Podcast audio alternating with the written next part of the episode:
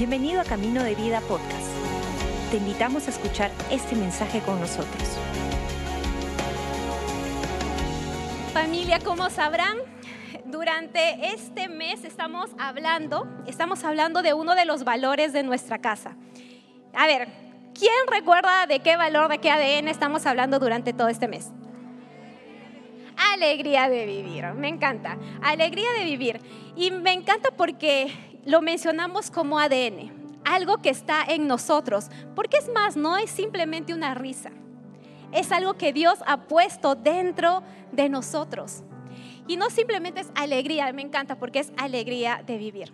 La vida es un regalo de Dios y me encanta que Él desea que la podamos disfrutar. Así que en el día de hoy vamos a poder hablar un poquito más de esta alegría de vivir y del gozo que Dios ha puesto en nosotros. Y me encanta que, no sé si ustedes, pero quizás hace mucho tiempo, yo tenía la idea pues de que, de que nuestro Dios era un Dios que paraba molesto, ¿no? Siempre con su, fruño, su ceño fruncido. ¿Cómo es? Ceño fruncido, perdón, me trago. Su ceño fruncido, ah, listo con su palo ahí para darnos un tastaz. Ah, a veces se puede tener esta imagen de nuestro Dios, un Dios molesto, ah, severo. Pero me encanta que a través de la Biblia podemos darnos cuenta que nuestro Dios es un Dios de gozo. Si el fruto del Espíritu Santo es gozo, no vamos a tener un Dios pues amargo. Y, y me encanta porque incluso cuando a los ángeles se presentan para anunciar el nacimiento de Jesús, dice, estas son buenas nuevas de gran gozo. Y es más, en toda la escritura, en toda la Biblia, hay cerca de 2.700 versículos que hablan o contienen la palabra gozo, felicidad, alegría, júbilo, placer, celebración, risas, deleite, regocijo. Cerca de 2.700. Entonces, sé que esta palabra o esto, el gozo, no es algo que Dios lo tome a la ligera. Y quiere hacernos recordar a esta verdad.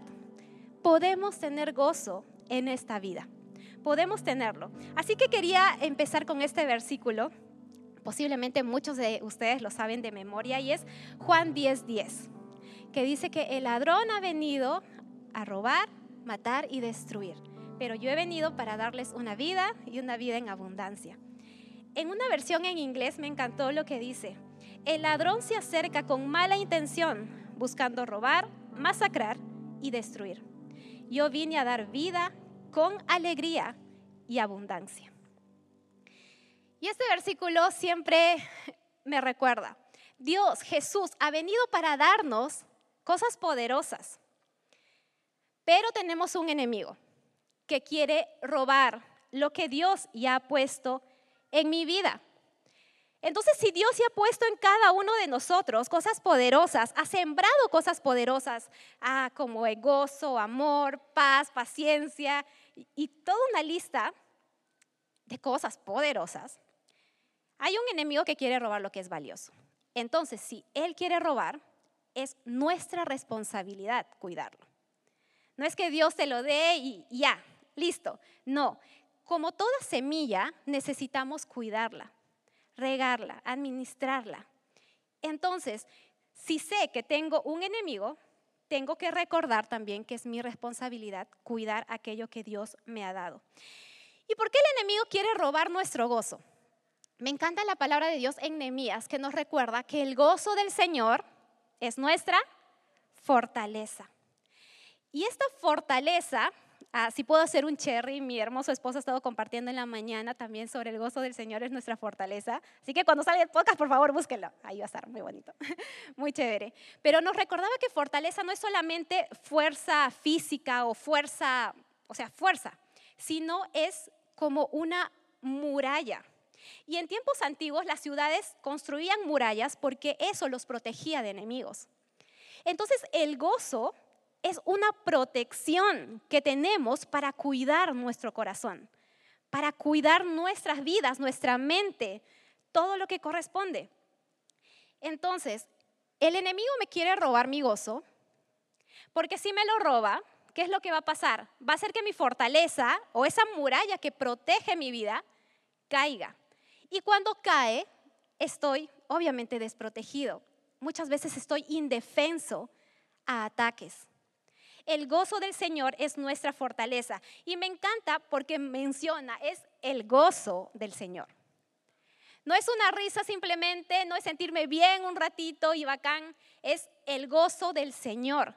Lo que el mundo ofrece es un maquillaje. Es una alegría que te puede dar, no sé, un sentir bonito por momentos. Pero el gozo que Dios ofrece es carácter, es convicción en nuestro corazón. El mundo ofrece maquillaje, pero Dios ofrece convicción. Entonces, como mencionaba, nuestro gozo es nuestra fortaleza y debemos cuidarlo. Asumamos la responsabilidad de cuidar lo que Dios ha puesto en mi vida. Entonces, el día de hoy quería compartir algunos puntos que nos pueden ayudar justamente a cuidar nuestro gozo, a poder cultivarlo, a poder hacer que esto pueda seguir creciendo. Dios hace crecer la semilla, claro que sí, pero es nuestra responsabilidad, obviamente, cuidarlo. Entonces, Vamos a empezar con algunos puntos que sé que nos puede ayudar a todos a seguir cuidándolo. Porque Jesús mismo dijo, en este mundo vamos a tener aflicciones. Entonces ser cristiano no significa de que todo va a ser color de rosa, ponis, unicornios, arcoíris por todos lados. No, ser cristiano es sí, voy a enfrentar dificultades como cualquier ser humano, pero yo tengo algo poderoso en mi vida y es la presencia de Dios conmigo. Dios va conmigo. Entonces, si en este mundo vamos a tener aflicciones, vamos a cuidar lo poderoso que Dios ha puesto en nosotros. Entonces, número uno, ¿cómo puedo cuidar mi gozo? No pongas tu alegría en cosas temporales. Segunda de Corintios 4, del 16 al 18, en esta versión en inglés, me encantó cómo lo muestra, dice. Así que no nos rendimos. ¿Cómo podríamos hacerlo? Aunque por fuera a menudo parece que las cosas se vienen abajo, por dentro, donde Dios está haciendo vida nueva, no pasa un día sin que su gracia se despliegue. Estos tiempos difíciles son poca cosa comparados con los buenos tiempos que se avecinan, con la fastuosa celebración preparada para nosotros. Aquí hay mucho más de lo que parece. Las cosas que vemos ahora están hoy aquí y mañana se habrán ido. Pero las cosas que no podemos ver ahora durarán para siempre. Me encanta este versículo porque en una me ubica, en una me ubica. ¿Cuántos de nosotros hemos puesto nuestra alegría en cosas temporales? Y luego terminamos preguntándonos, ¿por qué mi alegría dura tan poco?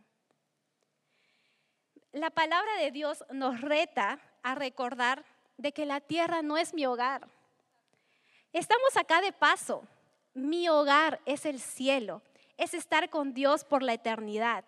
Y muchas veces nos esforzamos tanto y sí, tenemos que cuidar también y aprovechar nuestro tiempo acá. Pero con la mirada fija, ¿a dónde pertenezco? ¿Dónde es mi hogar? El cielo. ¿Y sabías algo? La fuente de tu alegría va a determinar la duración de tu alegría. Si yo pongo toda mi alegría, por ejemplo, en un trabajo, ¿qué va a pasar cuando quizás salga de ese trabajo? Si mi alegría la baso en una relación, ¿qué va a pasar si quizás termina? Si toda mi alegría la baso en algo temporal, mi alegría va a ser temporal. Y lo que este versículo también me enseña es de que no vamos a ser ciegos a la realidad. Obviamente hay cosas que sí nos afectan, que sí nos duelen, que puede haber dolor, pero podemos confiar en una verdad que sí es para siempre. Poner mis ojos en lo eterno. Por eso me encanta en Hebreos cuando dice que Jesús soportó la cruz por el gozo que tenía delante. ¿Cuál es tu visión del futuro? ¿Cuál es la verdad a la que te puedes aferrar cuando hay momentos de dificultad? Porque la verdad de Dios es eterna, es permanente. Y dice que el cielo y la tierra van a pasar, pero su palabra no. Entonces, ¿en qué verdad nos estamos posicionando para poder vivir en esta vida? ¿Cuál es mi verdad? Entonces, punto uno, no pongamos nuestra alegría en cosas temporales. Punto dos, gratitud. Gratitud. Primera de Tesalonicenses 5:18 dice, sean agradecidos en toda circunstancia, pues esta es la voluntad de Dios para ustedes, los que pertenecen a Cristo Jesús. Y es que lo podemos a veces tan tranca, ¿no? Sean agradecidos en toda circunstancia, como que ahorita está pasando algo, pero honestamente no me sale agradecer. Es que hay cosas que sí son difíciles, que sí nos cuestan. Pero, ¿por qué no empezamos a buscar también motivos de gratitud en medio de lo que puede estar pasando? Elijamos gratitud en vez de una mala actitud. Porque déjame decirte, la queja no nos va a ayudar en nada más bien va a hacer que nuestro corazón todavía se ponga más pesado, nuestra mente se ponga más pesada. Busquemos motivos para agradecer, porque sabes, como hemos visto en el versículo anterior, no pasa ni un día sin que la gracia de Dios no se despliegue sobre tu vida. No te lo pierdas. Puede estar pasando algo hermoso, algo grande en medio de todo. No nos lo perdamos. La gratitud siempre va a abrir puertas para ver lo milagroso. Punto 3. Anima a otros. Y vamos aquí a Hechos 15, del 31 al 32. El contexto de, este pasaje es de que llega una carta y es leída a una iglesia. Y eran muy buenas noticias. Entonces, ¿qué dice Hechos 15 del 31 al 32? Y hubo mucha alegría en toda la iglesia ese día cuando leyeron este mensaje alentador. Entonces Judas y Silas, ambos profetas, hablaron largo y tendido con los creyentes para animarlos y fortalecerlos en su fe. Animar a otros. Yo sé y puedo confiar de que cuando nuestro corazón se enfoca en los demás, puedo tener también la seguridad de que Dios se va a encargar de lo mío. Cuando me enfoco en animar a otros, me alejo de la posición de víctima. Cuando muchas veces estoy tan enfocada en mí, realmente pueden haber muchos motivos para estar molesta, para sentirme vacía. Y es que no hemos sido creados para mirarnos a nosotros mismos. Hemos sido creados para mirar a Dios. Y me encanta que al mirarlo podemos saber también lo que Él ama. Puedes tomar un momento en esta semana para animar a alguien, mandarle un versículo. Los devocionales de Pastor Robert son buenísimos. Puedes aprovechar en mandarle también este mensaje. A veces no sabemos qué decir, toma este devocional y listo. Sé que puedes animar también a otros. O ah, rétate en esta semana. Si quizás estás teniendo una mala temporada, decir, Señor, no me voy a quedar mirando este problema cuando tú puedes usar mi boca y mi vida para seguir levantando a otros, porque confío que tú también te encargas de mi vida y puedo descansar en ti. Entonces, podemos animar a otros. Siguiente punto es, sé intencional en gozarte. Sé intencional. Y no me refiero a que te pongas en el espejo y sonrías. Me da risa mi hijita ahorita cuando le decimos, este, Matías, una foto. Hace, y se nota su cara, pues a la sonrisa. Pero ahí hace el intento. Pero en esto de ser intencionales, ok, ya no es solamente reírme, sino quiero colocarme de manera intencional en la posición correcta. Entonces vamos a Habacuc 3, del 17 al 19. Habacuc 3, del 17 al 19. Dice, aunque las higueras no florezcan y no haya uvas en las vides, aunque se pierda la cosecha de oliva y los campos queden vacíos y no den fruto, aunque los rebaños mueran en los campos y los establos estén vacíos, aún así me alegraré en el Señor, me gozaré en el Dios de mi salvación. El Señor soberano es mi fuerza. Él me da pie firme como al venado, capaz de pisar las alturas. Este versículo, aunque esté sucediendo todo lo que no quisiera que pase, tengo opción. Aunque esté sucediendo lo malo ahorita y no veo una solución, las circunstancias no me van a decir que esto es el final yo tengo opción de adorar. Yo tengo opción de adorarme. Y es que creo que muchas veces el enemigo nos puede limitar, limitar nuestra adoración y nuestra alegría a nuestras circunstancias. Pero como dice este mismo pasaje, aún así con todo yo me voy a alegrar, Señor. ¿Por qué? Porque tú eres mi salvación, porque tú eres el Dios que está conmigo porque tú eres capaz de hacerme más firme en esta temporada. Porque todo lo que tú tienes para mi vida es de bien, son planes para bien. Y tú no me vas a dejar en este punto cuando aún hay más. Y tener esa perspectiva de que hay algo más por delante de Dios para mi vida, va a decir, oye, sí tengo opción, aún puedo alabar, no me va a salir, o sea, lo, natural, ¿no? Lo único que me va a salir natural es, o sea, quejarme, quizás llorar. Y está bien también tener esos momentos. Pero lo que Dios desea es que no te quedes ahí. Que puedas recordar que aún tú puedes tener una opción de levantar una alabanza. Las circunstancias no nos limitan. Tú puedes tener siempre una alabanza en tu boca. Y el gozar de la vida va a requerir siempre una decisión, no una circunstancia. Y me encanta ese versículo que está en Salmos que dice, ¿no? Este es el día que ha creado el Señor. Me voy a alegrar y me voy a gozar en él. Obviamente podemos levantarnos con, no sé, cansados, tristes, pero tener una perspectiva de cómo va a ser mi día va a alinear mis pensamientos a esa verdad. ¿Con qué expectativa vamos a levantarnos diariamente. ¿Con qué expectativa? Y con esto quería mencionar algo que una vez una amiga hizo y a mí me pareció increíble. Ah, bueno, todos tenemos nuestra alarma seguramente, o la mayoría debemos tener nuestra alarma pues en nuestro celular, ¿no? Que le paramos apagando como tres veces, pues poniendo cinco mil veces, hasta que finalmente, ya sonó la alarma, ¿no? Y la apago y, sigo mi, mi vida. ¿Qué es lo que hizo mi amiga? Ella grabó una nota de voz leyendo el Salmo 23. Y puso esa grabación de voz como el sonido de su alarma. Entonces, cada vez que sonaba su alarma, se escuchaba ella misma diciendo, el Señor es mi pastor, nada me faltará. Y personalmente yo lo vi, wow, qué chévere eso. Y si o no, es hermoso poder levantarnos con una verdad que nos alinee con buenas noticias que son de gran gozo, porque la palabra de Dios siempre va a traer esperanza, firmeza, convicción, verdad, vida a mi vida. Entonces, ¿con qué palabra nos vamos a empezar a levantar? ¿Y cómo también vamos a terminar nuestro día? Podemos terminarla también buscando la bondad de Dios en ella, con la gratitud.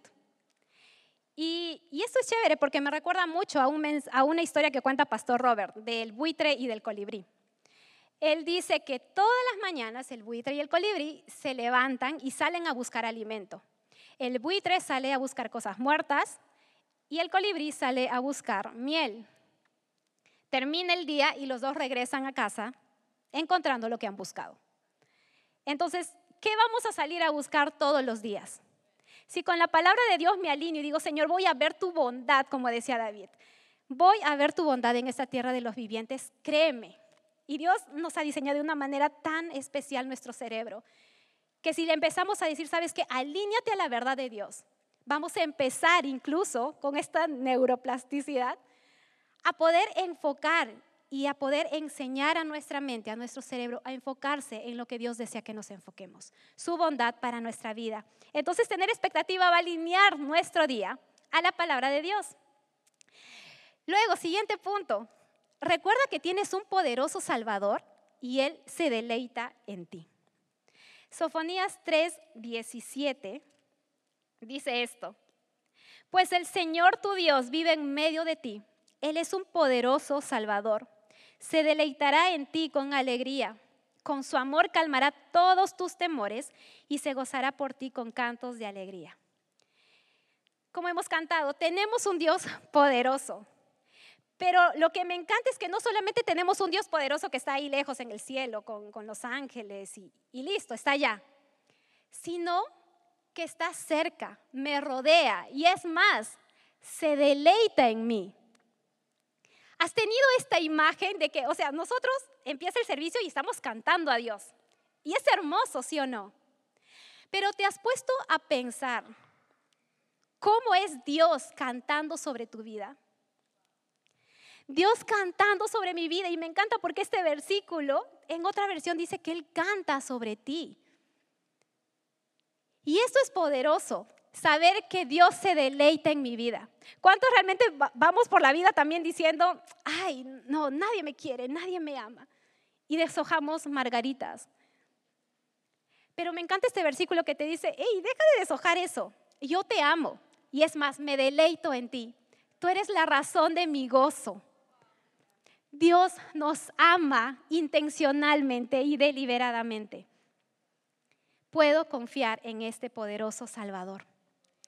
El siguiente punto es descansa.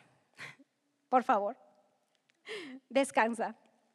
Mateo 11 del 28 al 30 dice algo muy cierto que necesitamos recordar en esta era. Dice, vengan a mí todos los que están cansados y llevan cargas pesadas y yo les daré descanso. Pónganse mi yugo, déjenme enseñarles, porque yo soy humilde y tierno de corazón y encontrarán descanso para el alma, pues mi yugo es fácil de llevar y la carga que les doy es liviana. Vengan a mí todos los que están cansados. Cristo Jesús vino a darnos descanso.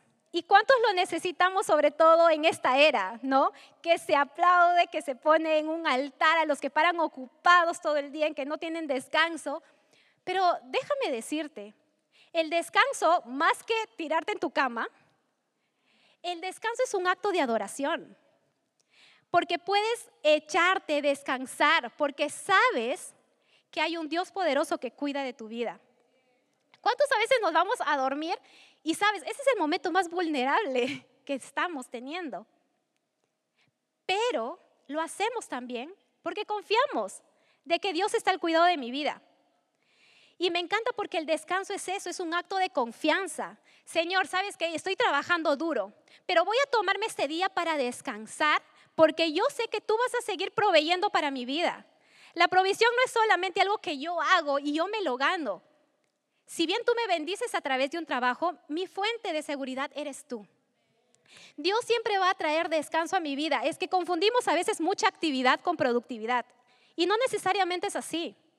A veces estamos tan ocupados en cosas fuera de nuestro propósito. Y nos seguimos llenando de cosas porque este mundo alaba a los muy ocupados. Obviamente hay una ocupación que vale la pena y puedes seguir trabajando y darle mucho esfuerzo. Pero ocuparte demasiado como para no descansar y alabar a Dios, ahí tenemos un problema. Una vez leí algo que decía, no se trata que tengamos una agenda desordenada, tenemos un corazón desordenado, no tenemos prioridades. Entonces, a veces el enemigo no nos va a hacer pecar, pero nos va a distraer con mucha ocupación. Aprendamos a descansar en el Dios que tiene cuidado de nosotros. El que sostiene al universo también sostiene mi vida. Siguiente punto, cuida tus palabras y tus pensamientos. Básicamente recordarles, debemos de pensar y hablar a propósito. ¿No? A veces nuestra lengua va más rápido que nuestra cabeza, ¿sí o no? Que nuestra mente. A veces hablamos y de ahí pensamos y razonamos, oye, creo que no tuve que decir esto. Si no somos rapiditos para hablar. Proverbios 18, 21 dice algo muy importante. La lengua puede traer vida o muerte. Los que hablan mucho cosecharán las consecuencias. Tu lengua puede traer vida o puede traer muerte. Pastor Robert dice, si tus palabras fueran alimento, tu familia o tú ¿Estarías con hambre o estarías satisfecho? ¿Cómo te estás hablando a ti mismo?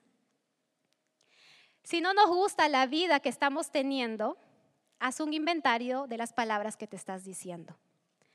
Tus palabras son muy poderosas. Son medicina o son veneno. Y tus pensamientos también. Tu vida se va a mover en dirección a tus pensamientos más fuertes. Entonces, ¿cuál es el pensamiento más fuerte que estás teniendo? ¿En qué estás dándole tanta vuelta y gastando también tanta energía? Tus palabras y tus pensamientos son importantes. Y no solamente lo que tú hablas, sino también lo que tú escuchas. Y con esto va mucho con quiénes te estás rodeando. Personas que están hablando vida sobre ti, que también pueden traer una palabra de afirmación sobre tu vida, porque nuestros oídos y nuestra cabeza no son bolsas de basura para estar recibiendo todo y quedándolo. Tengamos cuidado con lo que escuchamos. No solamente en palabras, sino incluso también en canciones, porque hay canciones, Dios mío, Dios mío, de verdad, ustedes saben. Entonces cuidemos mucho las palabras que nos decimos, que escuchamos, porque tanto que nos decimos algo, terminamos tomándolo como verdad. Entonces, sea amable contigo al decirte algo. Después de fallar o cuando estás celebrando algo, sea amable contigo. Siempre da gracias. Llénate de la verdad de Dios. Y finalmente, este último punto es perdona. Filipenses 3 del 13 al 14. Filipenses 3 del 13 al 14. Dice, no, amados hermanos, no lo he conseguido, pero me concentro únicamente en esto. Olvido el pasado y fijo la mirada en lo que tengo por delante y así avanzo hasta llegar al final de la carrera para recibir el premio celestial al cual Dios nos llama por medio de Cristo Jesús. Dice, no me concentro, me concentro en esto, olvido el pasado. Obviamente este olvido no es de olvidarse de verdad, ¿no? Porque somos seres de muchos recuerdos. Nuestras células tienen su propia memoria. Pero este olvido habla de que no le voy a tener cuidado. En su traducción dice, voy a descuidarlo.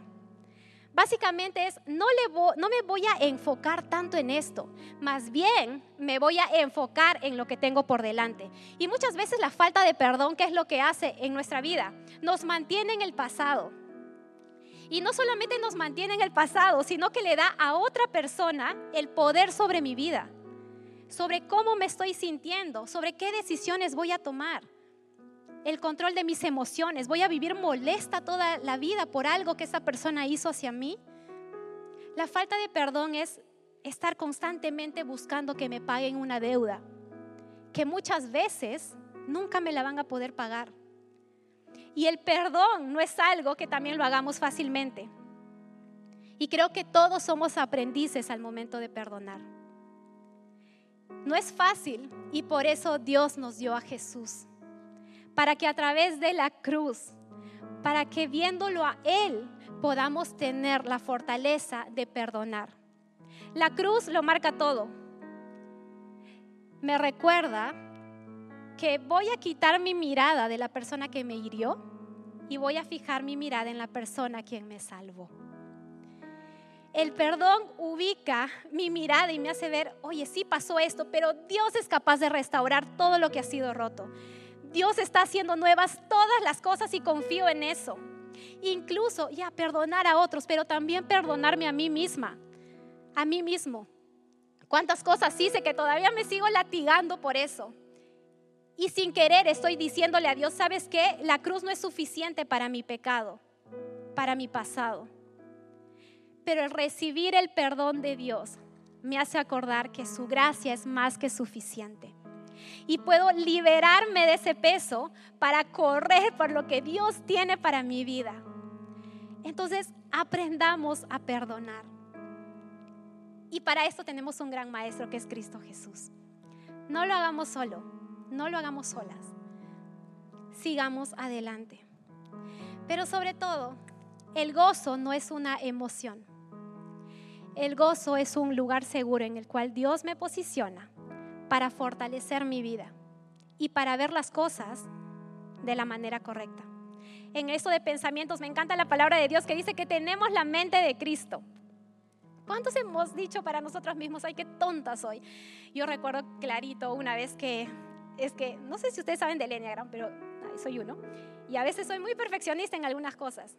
Y estaba haciendo algo, fallé, me salió mal, y lo primero que salió de mi boca es, ay, qué tonta soy. Y me encanta mi esposo que al toque me ubicó y me dijo, nunca más te digas así. Nunca más te hables de esa manera. Amo a mi esposo. me ubica. Cuidemos nuestras palabras. Es más que una emoción. El gozo es una convicción. Y con eso también quiero recordarles, no es que nunca te sientas triste, no, es, no eres mal cristiano si estás triste, no eres mal cristiano si estás enojado. Dios nos ha creado con emociones.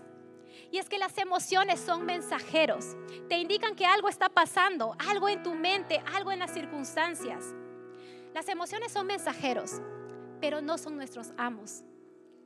Podemos direccionar nuestra vida en base de la palabra de Dios. Y a medida que me llene mucho más de esa palabra, voy a saber dirigir a mi mente al lugar donde tengo que seguir caminando, donde seguir ubicándome. Las emociones son mensajeros, no nuestros amos. Decidamos pararnos en la verdad de Dios, que definitivamente va a traer gozo. Esa vida en abundancia que Dios preparó para nuestra vida. Vamos a orar, familia. Señor, gracias, Padre, por tu palabra. Así como Nehemías, después de leer con todo el pueblo tu palabra, después de tanto tiempo de cautiverio, trajo tanta alegría al corazón de Israel. Señor, gracias, porque de la misma manera tú nos has dejado tu palabra, estas buenas nuevas de gran gozo, Señor, para recordarnos que aún tenemos futuro, para recordarnos que aún tú estás obrando, para recordarnos que aún no se ha terminado, para recordarnos que aún queda mucho más para mi vida y es una eternidad contigo. Que si bien estoy de paso, acá tú me das las herramientas para poder disfrutar de esta vida. Ayúdanos, Señor, a poder cuidar nuestro corazón a poder gestionar nuestras emociones sabiendo que tú nos has creado con ellas por una razón. Y gracias Dios, porque en medio de todo podemos encontrar esa verdad que nos alinea en ti. Tú eres nuestro lugar seguro y nuestra fuente de gozo. En el nombre de Jesús. Amén. Amén. Gracias por acompañarnos. Esperamos que hayas disfrutado el mensaje de hoy. Si deseas más información, síguenos en nuestras redes sociales o visita caminodevida.com.